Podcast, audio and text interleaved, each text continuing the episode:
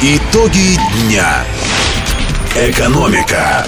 Здравствуйте, в студии Владимир Колодкин. Я расскажу о наиболее заметных событиях этой среды в бизнесе и в экономике. Госуправление. Руководитель администрации президента Сергей Иванов выступил с предложением внести законодательные поправки, которые ограничат возможности правоохранительных органов злоупотреблять своими полномочиями в отношении предпринимателей. Об этом он сказал на заседании рабочей группы по мониторингу и анализу правоприменительной практики в сфере предпринимательства, которое сегодня в Кремле провел президент Владимир Путин. Иванов предложил прописать в Уголовно-процессуальном кодексе срок, в течение которого имущество предпринимателя может находиться под арестом. Глава президентской администрации также предложил увеличить пороговые значения экономических преступлений в крупном и особо крупном размерах. Еще одно предложение – освобождать от наказания предпринимателей, если они впервые совершили экономическое правонарушение и добровольно возместили ущерб всем пострадавшим. Сейчас такая практика существует только для налоговых преступлений. Также, по мнению Иванова, надо закрепить в законе право на допуск нотариуса к предпринимателю, который находится под арестом, для того, чтобы бизнесмен мог делегировать управление своим бизнесом. Глава президентской администрации предложил обсудить участникам рабочей группы эти предложения и в случае, если они получат одобрение президента, дать поручение подготовить законодательные поправки. Внутренний рынок. В марте АвтоВАЗ удвоил производство «Лада Веста» на заводе в Ижевске.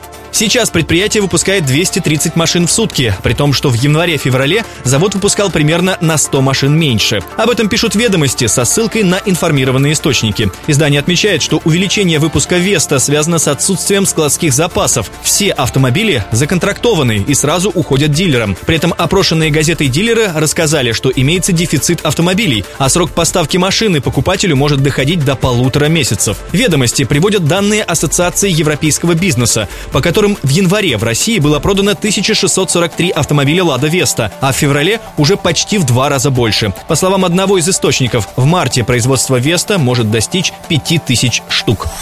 Порядка 200 миллиардов рублей потеряли россияне, выбравшие накопительную часть пенсии. Об этом сказала вице-премьер России Ольга Голодец на неделе российского бизнеса. Потери произошли из-за того, что негосударственные пенсионные фонды и управляющие компании якобы неэффективно распорядились деньгами будущих пенсионеров. И сейчас не совсем понятно, кто должен компенсировать гражданам эти убытки. Вице-премьер напомнила, что по закону вкладчикам гарантирована лишь номинальная сумма, перечисленная в НПФ или управляющую компанию. Стоит отметить, что комментируя это утверждение Ольги Голодец, радиостанции «Говорит Москва», советник президента Национальной ассоциации пенсионных фондов Валерий Виноградов обвинил ее во лжи. По его словам, граждане потеряли не 200, а 243 миллиарда рублей. И по вине не НПФ, а правительства, в очередной раз заморозившего перечисление в фонды пенсионных накоплений. При этом Виноградов заверил, что о названных Голодец 200 миллиардах ничего не знает и Центробанк, главный регулятор в России. Финансовый рынок. Банк «Региональный кредит» объявил о скорой смене названия. С середины апреля это кредитное учреждение будет официально именоваться «Модуль банком». Об этом организация оповестила своих клиентов в письме, которое имеется в распоряжении нашей редакции.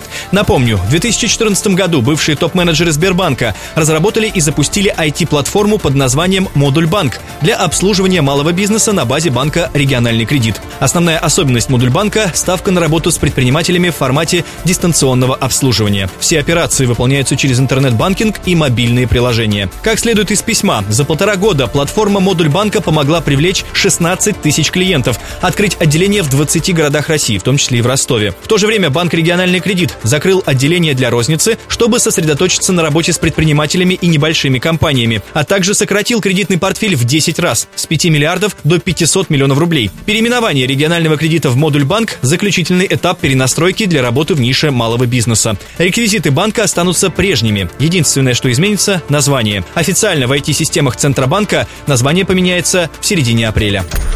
Локальный бизнес. Скоростные электропоезда «Ласточка Премиум» начнут курсировать между Ростовом и Краснодаром с 28 апреля, сообщает пресс-служба СКЖД. Составы «Ласточек» класса «Премиум» состоят из пяти вагонов и отличаются от обычных повышенным классом комфорта, более эргономичными и удобными откидывающимися креслами, наличием столиков, кулеров с питьевой водой, пояснили в пресс-службе дороги. Кроме того, увеличен срок предварительной продажи билетов на электропоезд. Купить проездные документы можно за 45 дней до поездки, говорит говорится в сообщении СКЖД. Напомню, электропоезда «Ласточка» курсируют на маршруте Ростов-Краснодар с декабря 2014 года.